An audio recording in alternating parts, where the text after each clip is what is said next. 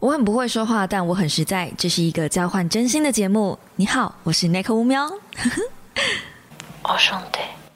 Hello guys，欢迎来到五秒的备忘录。星期一的一大早，你还好吗？大家早安，或者我该说圣诞节快乐，Merry Christmas。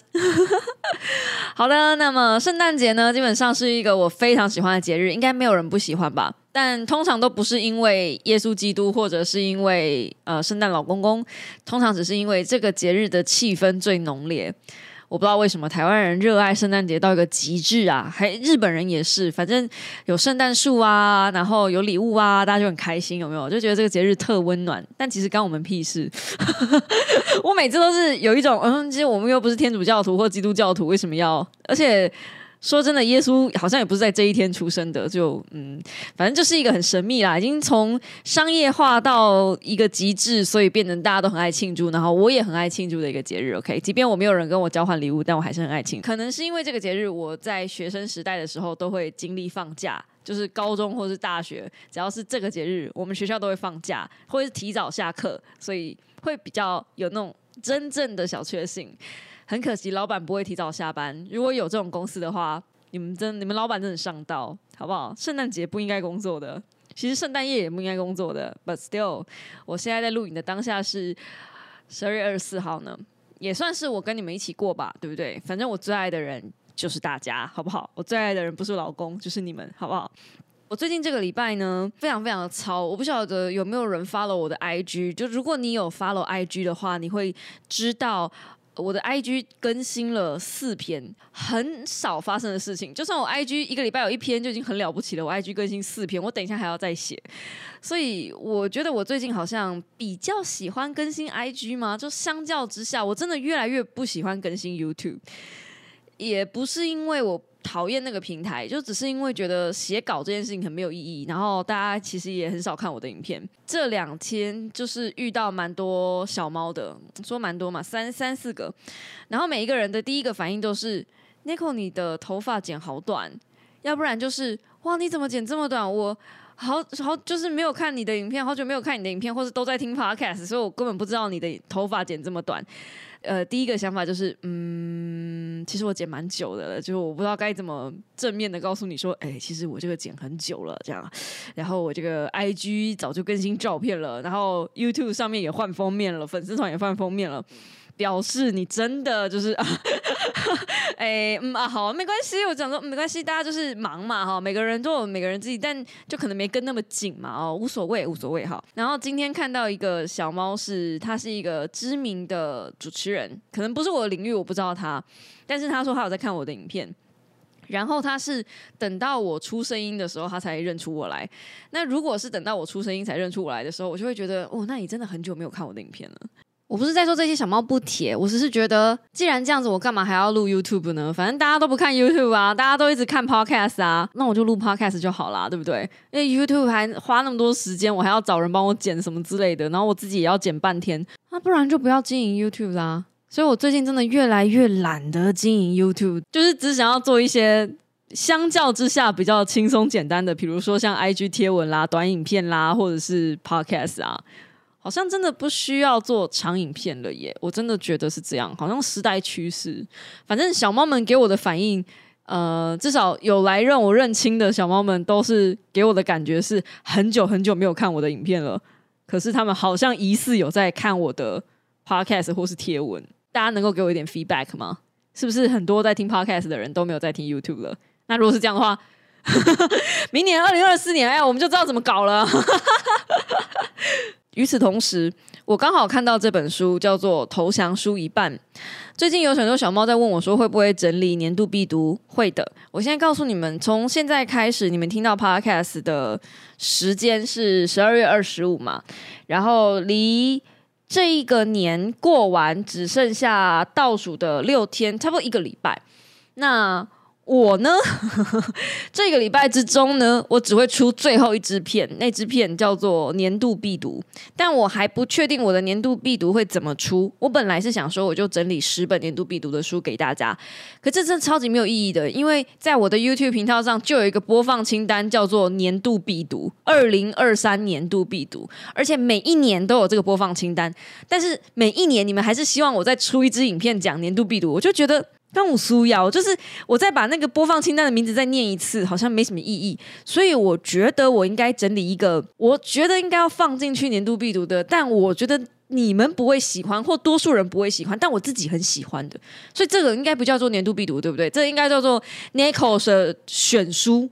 所以二零二三 Nico 选书可能会比较。好有趣一点，至少我觉得不要跟播放清单重复嘛，所以我们就做一个小小的转弯啊。今最后一支影片，我们来做二零二三 Nico 选书，大家觉得怎么样啊？不管你们觉得怎么样，反正我是已经决定要这么做了，因为我觉得再做一次没有任何意义。做年度选书还有一个好处就是，有一些书我有做说书影片，就在 YouTube 上面，但有一些书，因为我最近越来越懒了，我只在 Podcast 讲一讲，我就没有在做。呃，影片的版本出来了。那我觉得这样子的好处就是，我可以连同 Podcast 这边有在看 YouTube 影片，没有在听 Podcast 的这个群众，也能认识哦。我在 Podcast 这边介绍的书籍，或者是我在 YouTube 那边做的影片，但是我没有在 Podcast 讲，那我也可以就是反过来就推荐给大家。所以我刚好就是一个，这算相辅相成吗？反正就是弥补自己的懒啦，所以这个遗珠之憾是遗珠，这个遗珠是我啊，我是那只猪啊，弥弥补我自己这个懒惰的习惯啊，所以就遗珠之憾。OK，好，那嗯，反正。以后 Niko 就是龙猫等级嘛，就移动的比较慢，大家就见谅一些。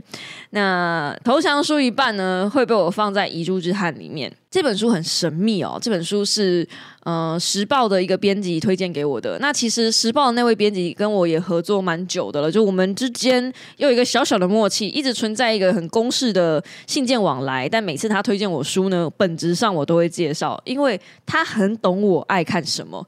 我觉得这个小王八蛋很厉害。这样讲他会生气啊！就是他知道我爱看什么，然后每次他就免费推我一本书，然后我就帮他做一支影片，哎，他就这样默默的赚了不少稿费，这样子，我觉得哎，这个真的很汤很汤。但真的啦，就是每次这个编辑都几乎都推到点上，他在推我五本，大概有四本都会中，这样我就觉得啊，这每次都很不想再送他影片了，但是就觉得哎，这个人怎么这么会选书，真的很厉害，这样。不不得不说，我也是靠这些编辑们才有拓宽这么大的眼界，然后选书也这么精准。毕竟我他们就是我的 little bitch，好不好？就是我的小团队，这样就是在我后面帮我挑书，帮我选一些精华。我等于是比你们更优势一点点，我不用到书局去漫无目的的逛，虽然我会，但是。我偶尔也是可以直接从编辑这边知道哦，这这个月厉害的书籍是哪几本？这个月呢，我觉得投降输赢半为什么会说它很有趣呢？这个礼拜就这个礼拜而已。其实我上个礼拜已经有有这种意识了，就是最近我的生活里面一直存在着两种不同的价值观在打架，一个是努力不懈，然后另外一个是放弃抵抗。我相信你们应该多多少少有一种。感受吧，就是从一些舆论，或者是如果你有在听一些人生导师，你有喜欢在追一些京剧正能量那些东西，应该会有感受到一点点。哎，最近大家风气好像不太一样哦。以前很喜欢讲正能量的东西，现在也可以讲放弃哦，现在也可以讲稍微休息一下没有关系哦。为什么？因为我觉得努力到一个尽头是会断掉的，就像橡皮筋你拉久了，它是会断掉的。所以人其实都是要适当的休息，然后我觉得接下来二零二四年会是适当的休息的这一派的理论，跟你要努力不懈才能够成功的这一派理论去做对打。这一本投降书一半呢，我现在只看到一半，哎，不是故意的，是真的只看到一半，然后。刚好我今天去上了一堂课，这堂课是我的朋友，算算朋友嘛，反正就认识的一个老师，然后他推荐我去上的这堂课。这堂课叫做《人生优化策略指南》，后面就挂号“人生复盘”啊，年度复盘这样，年末复盘，他就是在复盘你自己这一年做了什么事情，然后甚至里面会有一些公式跟一些表格，然后告诉你要怎么样去优化自己的东西。开宗明义，上课的第一句话就是：如果自己无法改变，何不改变赛道？我让你们品一品这一堂课的风气大概是什么样子哦？你的定位会决定你的价值，所以如果你是一直保持沉默、怨天尤人、维持现况而没有行动的话，那你永远都没有变化。这其实跟我前几天发的一篇贴文很像，就是生命停滞的人是长什么样子。所以那是一个风气。那我也不是说那是错的，我是说那是一种生活 style。然后投降输一半里面呈现的是一种生活 style。那很有趣的是，投降输一半的第四章节就说，毅力是一门好生意。然后这个毅力是一门好生意呢，他就直接讲了，就是励志书的始祖，他当年强调呢，选一条路就一定要走完，中间绝对不能转向，无论有什么挫折，你都要嗤之以鼻，勇敢突破，只要努力工作，永不放弃，就一定会成功。我今天上课才上到这一句话，就是持续这条路上人很少，就是你能持续不断的做同一件事情，这件这个路上。人是少的，所以你不用担心，你接下来会有很多的竞争对手，因为持续不断的做同一件事情，这个行为很少人能够持续坚持下去。刚好完全的啊，这本书完全的跟我今天早上上的东西完全打对台，然后我就觉得很奇怪，为什么最近生活中一直在出现这样子类似的声音在打对台？我觉得这就是二零二四年的趋势了，好吗，各位？二零二四年接下来。呃，所有的东西都会在这两个理论中震荡。如果你很喜欢看成功学，如果你很喜欢接触一些心理学的东西，接下来这一波就是至少上半年会有很多人在躺平跟努力中间做挣扎。我自己觉得它只是一个生活的选择，而且我自己觉得我不要选择啊，小朋友才选择，我是大人我都要，为什么我不能？放弃某些东西而持续坚持某些东西呢？这的这这个选择是，呃，没有任何冲突的。我今天可以选择放弃某一些我不想要经营的关系，而专注在经营某几个我想要经营的关系，这是一种放弃啊！而且我不认为这是输一半。中文这本书的翻译哦。投降输一半，我觉得大家看到“输”这个字就不会想看了。今天我们上完那一堂呃年末复盘的课，然后我就推荐老师看这本书。我就跟他说：“其实你书里你这一堂课里面的有些东西是很棒的，可你忘了告诉大家说，放弃也是一个选择。”如果你持续不断的做某件事情，因为老师很强调，就是你要不断坚持的去做嘛，然后要去学习，要去努努力的练习，然后不要欺骗自己，你就是要看清你自己的赛道哦，用到赛道这两个字了，很专业吧？然后往前一直跑，这样。下课了之后，我就跟老师聊，我说适度的放弃是我觉得是需要的。就是你适度的放弃你生活中某些你认为不重要的事，你适度的放弃某些生活中你无法掌握的事，那些东西都是需要的。或者我们讲适度的放下啊，我们讲不要把反而讲放弃。我知道放弃大家会对这个词很抗拒的，那我们讲放下啊，因为放弃已经被污名化很久了，所以我们先讲放下。放下好像听起来好一点点。那当然，你在复盘的时候，你一定会遇到失败。人不可能做任何事情就成功，尤其是第一次。那很多人是第一次、第二次、第三次都失败的时候，其实就停在那个失败，因为阻力很大嘛。那个时候你就选择放弃，然后那个时候你就开始自责。其实也不需要，你只是不擅长这件事情而已，认清这个事实就好。因为不可能每个人都擅长每一件事情，那个叫天才，甚至天才都不见得擅长某一件事情。你看爱因斯坦。你说他天才，他发明了很多东西，相对论有的没的，可是他对人际关系这件事情他就很烂呐。所以每个人一定会放弃某些事情，毕竟大脑就是选择性点击嘛。你如果有一个天赋数，假设每个人就是五十点，你一定会在某些地方点的比较高一些些。我觉得这个就是这样，人生就是这样。我跟他讲说，也许他可以在这一堂课里面加入一些。放弃的念头，呃，因为这个也是我最近在学会的，就是如果我放弃了某些东西，对于我的人生来说会比较快乐。这跟我五年前讲的那一本《人生七成的事情放弃也无所谓》有一点不太一样，因为我觉得《人生七成的事情放弃也无所谓》的那一本书里面讲的不是放弃，是放下。他是真的放下，比如说，呃，我放下，我不要去看我的点阅数跟订阅数，我就是专注在我自己想做的事情。所以我会觉得优化指南这一堂课呢，就是早上我去上的这一堂，比较像是激励课程。它里面如果真的要加入一些东西，他会教你怎么放下，可是他不会教你怎么放弃。放弃不太一样的概念是，比如说像是辞职，有些人会认为辞职是一种放弃，因为我放弃了我在这个职涯阶段里面累积的内容、累积的成就，我在这间公司里面累积的地位等等，甚至是我在我的经历上面，我就好像放弃了很多的工作，好像一直在换工作，这是一种放弃。嗯，放弃不见得不好，可是你要看什么样的状态下，因为放弃的时候。多数放弃的时候，是表示你已经对那个情况忍无可忍，而无需再忍。那里面书中有提到一个情况，很就是对比放弃这件事情我们对于放弃这件事情有两种状态。如果今天他的情境是一个人已经呃对于一份工作烂工作已经忍无可忍了，然后他对那个老板就是拍桌大叫：“你这个王八蛋，我要离职！”这样，然后大家如果看到这种画面，一定会拍手叫好，因为很爽嘛，对不对？这时候你不会觉得他的放弃是错的，你会觉得这时候他的放弃是对的。换一个情境，如果是一个人很努力了磕一个东西，完做一个创作，然后到最后一步他可能不做了，或者他觉得他做不好，他就放弃了。这时候我们会觉得，哦，好可惜哦，就差那么一点点。哦，那时候不再试试，就差那么一点点，一样是放弃啊，一样是停止一件事情，然后一样是离开一个。就是自己一直不断的在做的一个产业，一个创作，但好像大家就比较喜欢前者，然后对于后者就比较觉得惋惜。那是因为前者的时候，前者他放弃的是一个别人对他的压迫，所以我们会觉得说，哦，对你确实不需要再忍耐别人对你的压迫。但后面这个呢？后面这个你会觉得他是在对自己负责，所以你会觉得没关系，你对自己负责，你对自己应该要再多要求一点。这就是。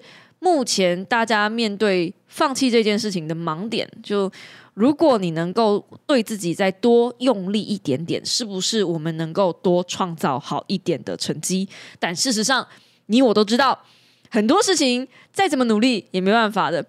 可是事实上，不努力这是事实哦，就是不努力，你是绝对不可能办到任何事情。可是你努力了，也不见得会办到什么事情，有没有听起来很绝望？但事实上就是这样子。如果你什么都不做，真的什么都不会发生。可是如果你做了，也不见得会发生。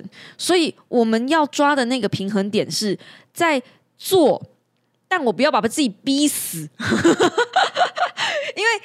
嗯，我前两天才看到另外一个人，另外一个创作者他在写，他说现在很多创作者都很奇怪，都会以熬夜这件事情为骄傲，好像一直在讲很炫耀，然后我熬夜了，然后我做很多工作，我很累，这样。你们是不是也常听我在讲这件事情？哎，我先说，我并不是在炫耀，我真他妈累，我没有在炫耀这件事情，因为熬夜真的很不舒服。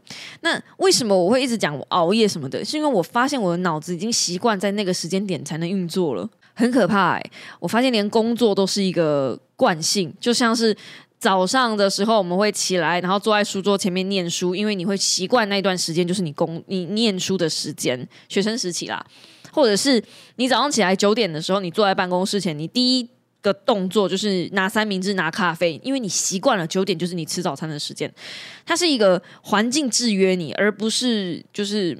你自己养成的习惯，那是自然而然的习惯。那因为我白天都要去应付厂商，或是跟窗口对谈什么的，或是开会，所以我真正能够创作、能够静下来的时间，或者是老公有时候会回来嘛，对不对？我要应付他，我要弄他，吃煮饭什么的，洗衣服，然后跟他聊天。等到他去做他的事情，我能做我的事情的时候，也已经是晚上了。所以。不论是怎么样的状态下，当我能够静下来思考，脑袋能够放松的时候，能够让我自己一个人的时候，就是晚上了。即便我假日哦，是我一个人，整天都是我一个人，但我还是习惯在晚上工作，在晚上思考，因为我觉得没太阳的时候，好像就是我该工作的时候。这是一个非常恐怖的习惯啦，这就是自媒体的共业吧？嗯，我们的诅咒太可怕了。怎么会讲到这里呢？总而言之。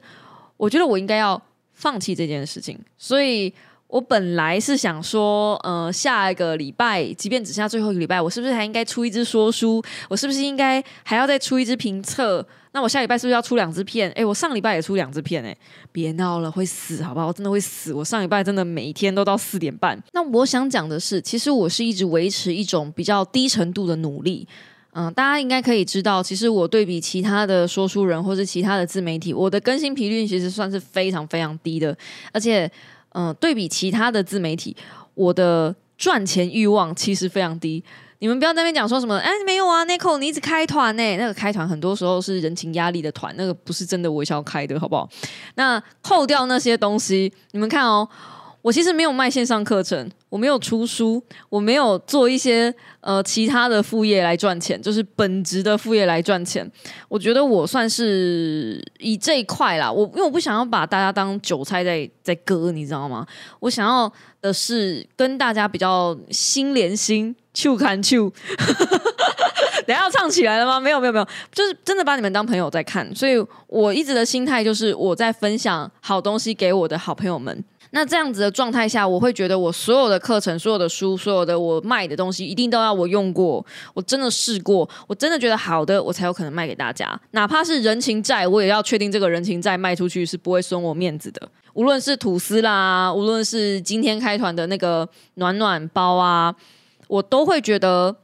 嗯，那个是配得上大家，而且我觉得还算可以用，还算好用的东西，我才会真心的推荐。不然那种团我是不会开的。顺带一提，那个暖暖枕头包是长这个样子，那我自己给它取的名字啊，我自己乱取，因为我真的觉得它这个好舒服，然后它的触控在这边，然后它是恒温的，然后也不会每次不会过烫。它里面本身没有电池，是需要吃 USB 的电，所以你可以用你的行动电源插着，然后就是后面这块会有暖气，微微的不会像，甚至没有到暖暖包那么烫，就是不烫手，以暖身为主。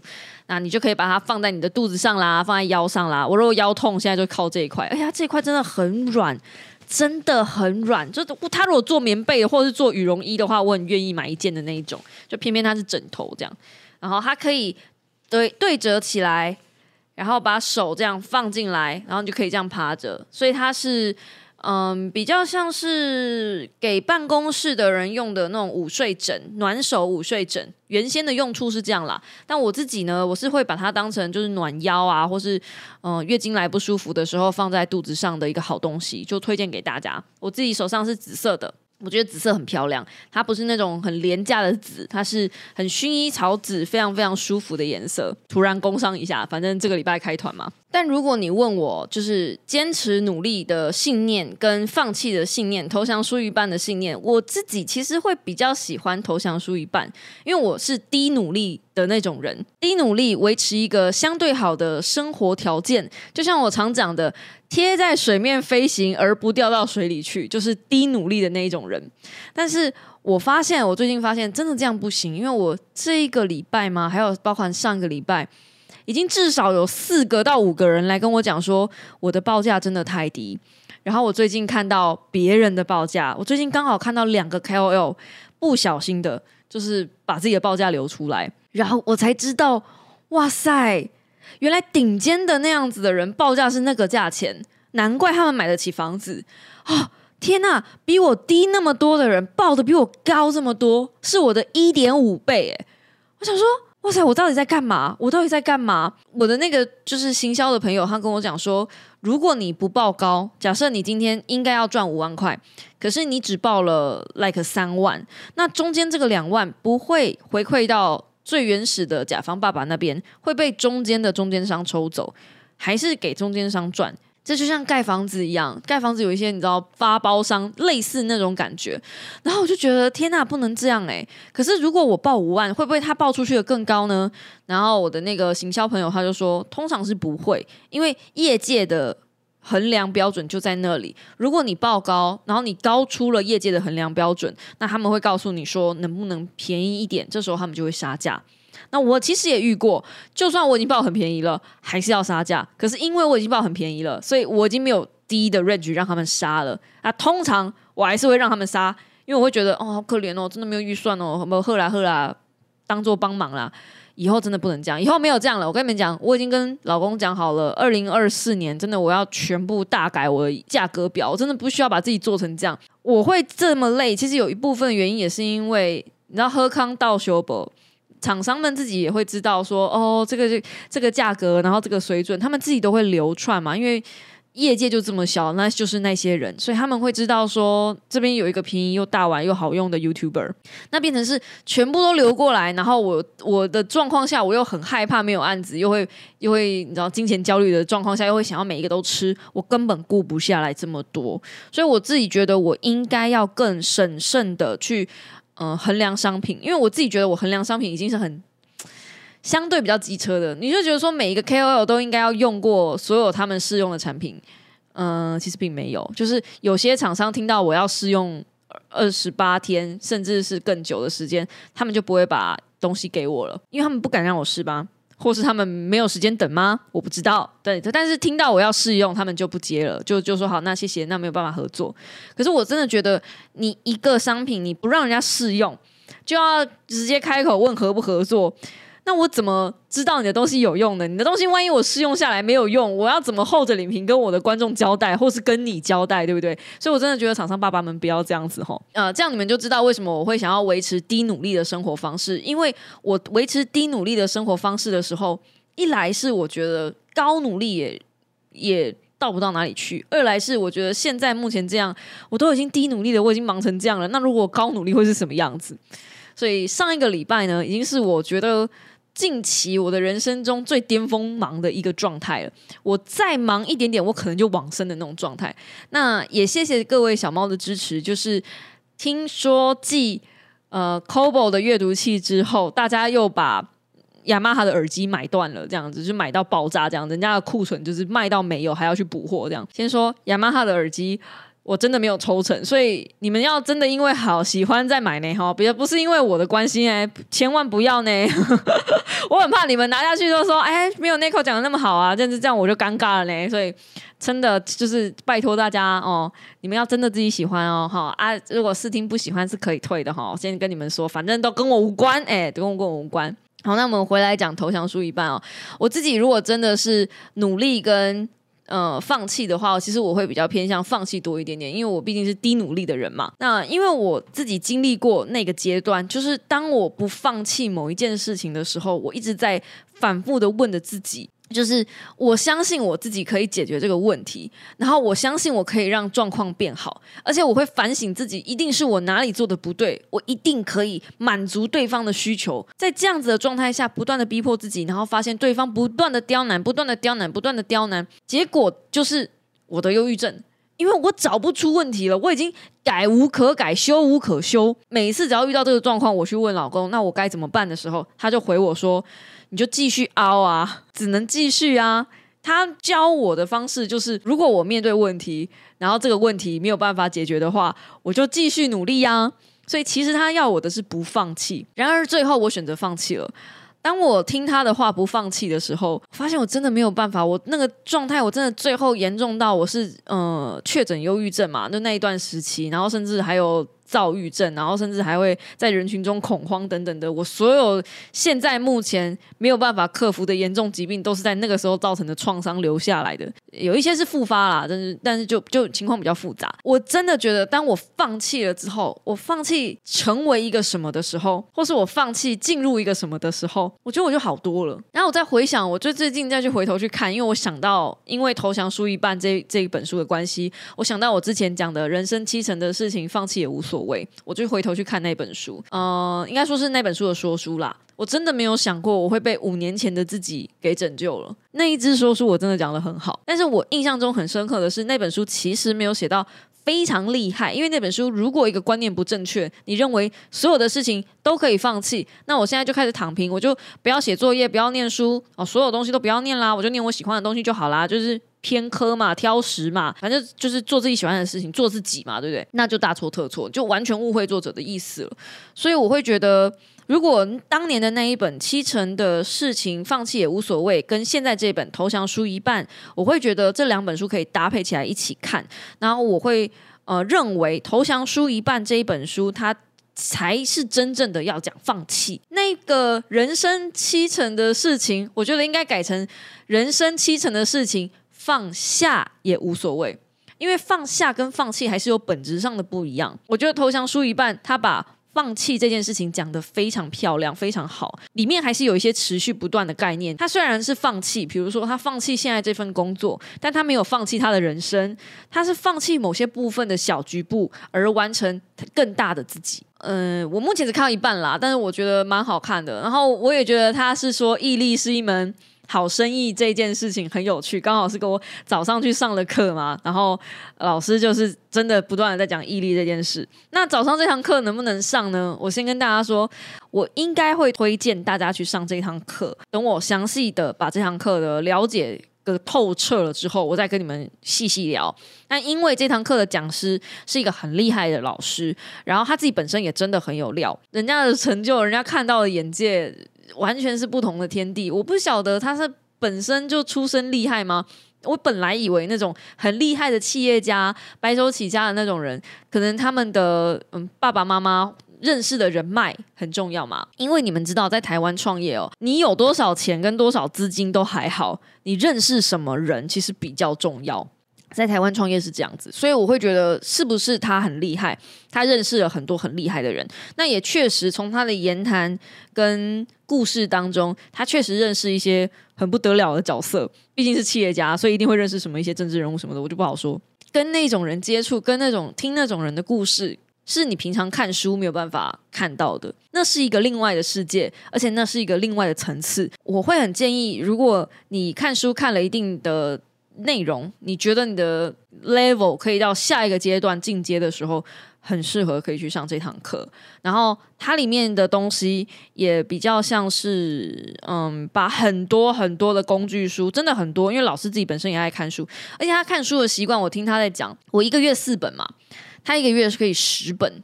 甚至二十本，然后他看书的方式是：第一本他会看完，然后他会挑同类型，就是同一个领域、同一个主题啊，把第二本跟第一本重复的地方挑掉，然后看第二本。所以他看第二本的速度就会比第一本快，然后再看第三本，他会把第三本跟第一本跟第二本的内容有重复的地方挑掉，再看第三本。所以他看第三本就更快。比如说第一本假设三百页，他就全部看完嘛。第二本假设三百页，可是跟第一本可能有。我不知道来个五十页重复，那他第二本就只要看两百五十页。那第三本跟第二本跟第一本可能重复了一百五十页，因为两本书嘛，内容比较多了。那第三本可能就只要看一百五十页，用这样的速度。一个月看完十本，然后他有说，如果你看了三本，你可能就是可可以跟人家侃侃而谈这一类的主题；如果你看了几本，然后可能就是讲这个主题，可以去演讲，然后不会有破绽。那如果你看了十本，就是十本全部都看完，人家会认为你是这个领域的专家。认为你有听到这两个字吗？认为很多时候在网络上的东西，它就是包装，就是语言。为什么我会觉得你们应该去听这件东西呢？是因为你要去理解这个世界是怎么样运作的。你才有办法在这个世界，在这个游戏里面赢得一席之地。我今天也没有要跟大家说，就是哦，你可以赚很多钱，你可以得到成功，或是像老师讲的那样子，就是手把手让你赚到多少钱多少钱。我我觉得那个不是重点，就是人生获得什么样的东西都不是重点，是你能够过你想过的人生，这才是重点。听他讲的一些东西，比如他他分享他怎么赔掉他人生的第一个一亿，这样亿。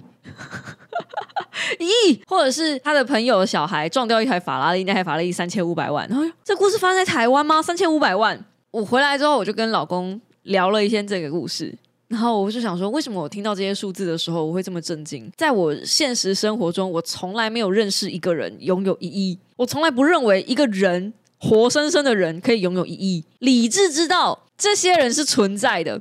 但是没感性不知道，因为我没有真正遇到过一个这样的人，所以我会觉得他们跟我生活在不同的层次。那一些人，那些家伙，那些小王八蛋，一定是继承爸爸的啊，然后继承妈妈的啊，爷爷奶奶的啊，反正就这样嘛。就是你如果一一定是累积来的嘛。可是我清清楚楚看到老师是从白手起家，然后他再把它赔 掉，然后他再把它赚起来，他在各种就是跌倒起来，跌倒起来，跌倒起来，他的人生真的好精彩。写成书可能很吓人的那一种，为什么我没有那个胆量去做这件事情？就是我只要赢过我过去的认识的人就好了。我认为我在我的大学圈朋友里面，扣掉他们继承爸爸妈妈的这种奇怪的经历以外，或者说是嫁给豪门以外，因为我们班真的有嫁豪门的那种，就是她的老公家背后是念得出品牌的。台湾家喻户晓的品牌的那一种，就是真的是嫁进去豪门。扣掉那种特例之外，我认为我在我们班应该是已经就是碾压。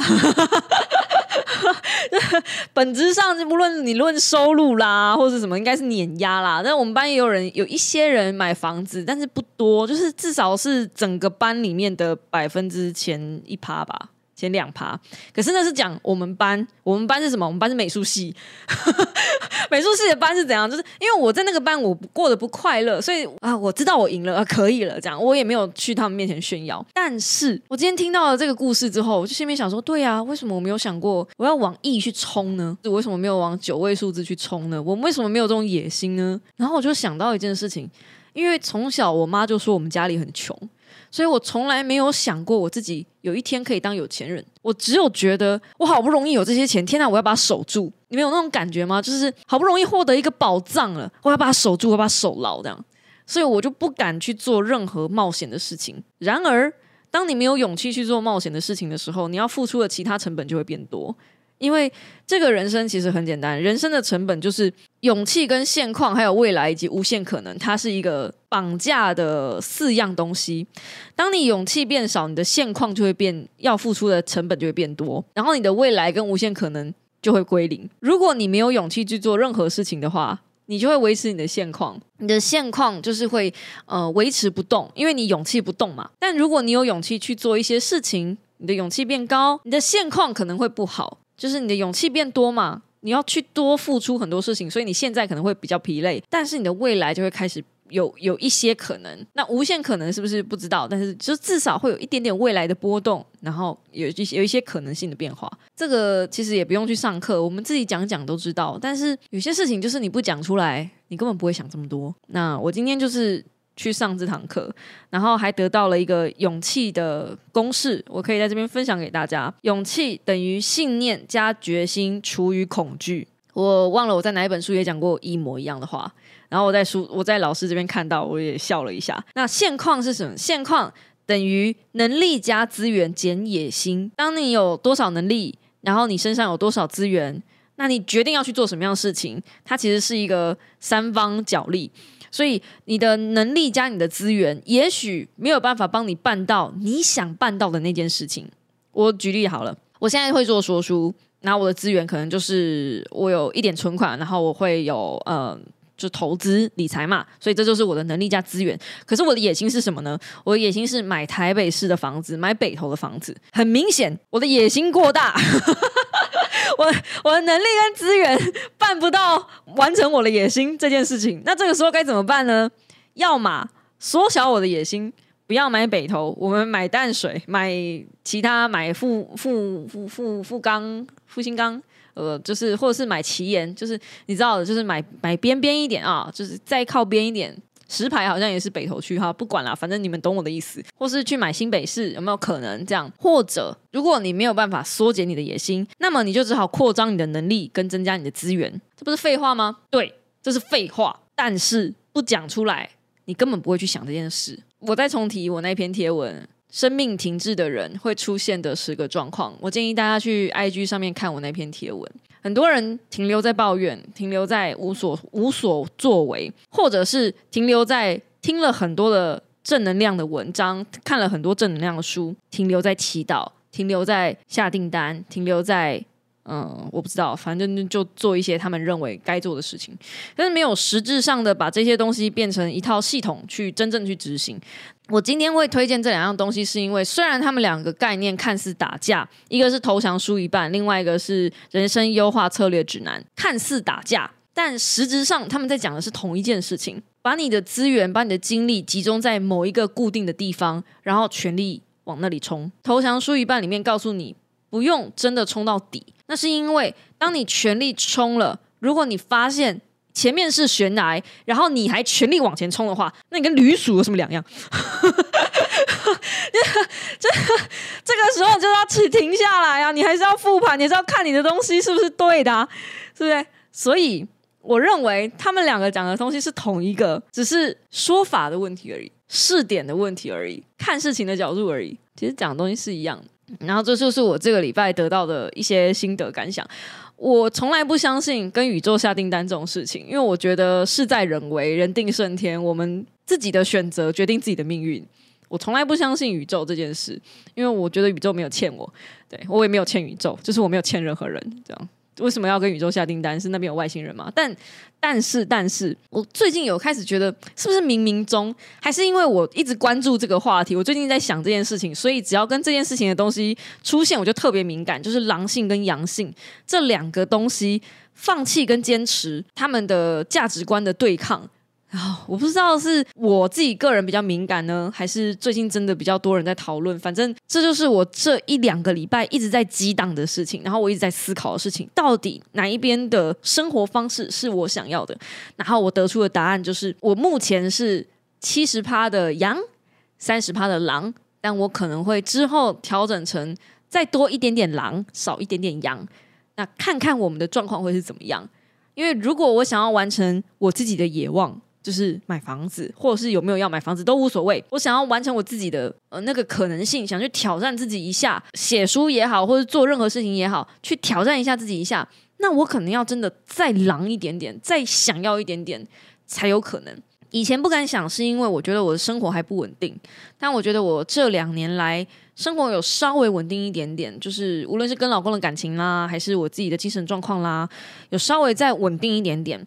我希望。二零二四年是能够越来越稳定的，朝越来越稳定的方向走。那与此同时，我可以拨一点点精力出来做我应该要做的事。我不能再停滞不前了。呃，生命停滞不前的那个人生状态，有一部分我是在写我自己，我没有在针对任何人。有人说什么是不是在写他？什么都没有，并没有，我没有在针对任何人。有一部分在写我自己，因为我知道我的生命已经停滞三年了，进入一个新的环境。然后换了一个新的身份，那我还在适应这个身份，还在调整这个身份。那如今我已经调整好了，我是不是可以再做多一点点，再勇敢一点点去做一些不一样的事情？就就是大概是这样子。最后，如果你有 follow 到 IG 上面上个星期的一些唉 drama。我不想针对那件事情多做回应，因为我实在是不想再给他任何版面跟流量了。但我必须得说，他回复的那篇文章就是那篇 IG 贴文。如果你现在觉得莫名其妙，为什么那口在讲什么，我怎么听不懂？对，你就当我在自言自语，然后你不要去查这件事情，对，不要去，不不重要，好不好？不重要，不重要。我认为一个人写的东西不可能会让所有人喜欢，就连我的影片也不是所有人都喜欢了。作者自己讲，我已经准备好接受批评。而表现出来的又不是那个样子，开始去公审每一个批评你的人的时候，我会觉得不太 OK。就不就不论不论谁对谁错啦，就是不论他说的道理还是我说的有道理，还是谁说的道理，先不论这些。当你已经说好你自己已经准备好了要被接受批评，然后最后你又不接受这些批评的时候，你又要每一个人都在那样挑出来去公审的时候，我会觉得就是说话不算话吗？仙人跳吗？就类似那种感觉吧。就如果你说 OK，然后最后我们做了，然后你又翻脸的话，那我会觉得好像也没有必要看你写的任何东西，因为反正你都可以自打脸啊。那如果这样的人都可以出书了，还有谁不能出书？我吧，毕竟我还没有出书嘛，对不对？大概就是有出书跟没出书的差别吧。嗯，如果今天我要出书的话，我会想的比较多，然后我会想说这本书是会流传下来的，然后又上面写了自己的名字。我会多想一下，然后我也会想想里面的内容会不会伤害到谁，所以我会不轻易的动笔啊！真的动笔要怎么样动笔？从哪个角度写？嗯，我以前还没有掌握到这个技巧，而且我觉得我以前的功力还没累积到那个地步。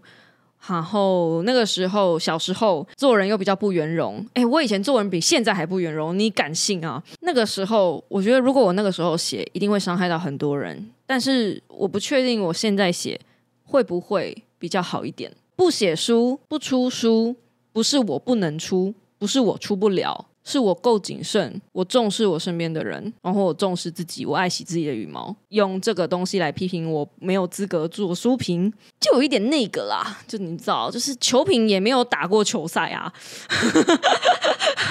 对吧？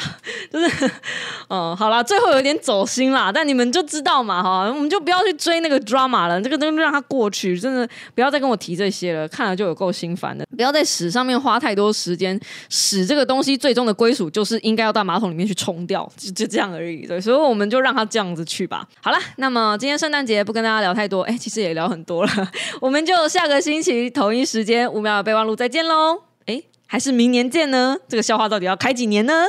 大家早安，拜拜呀！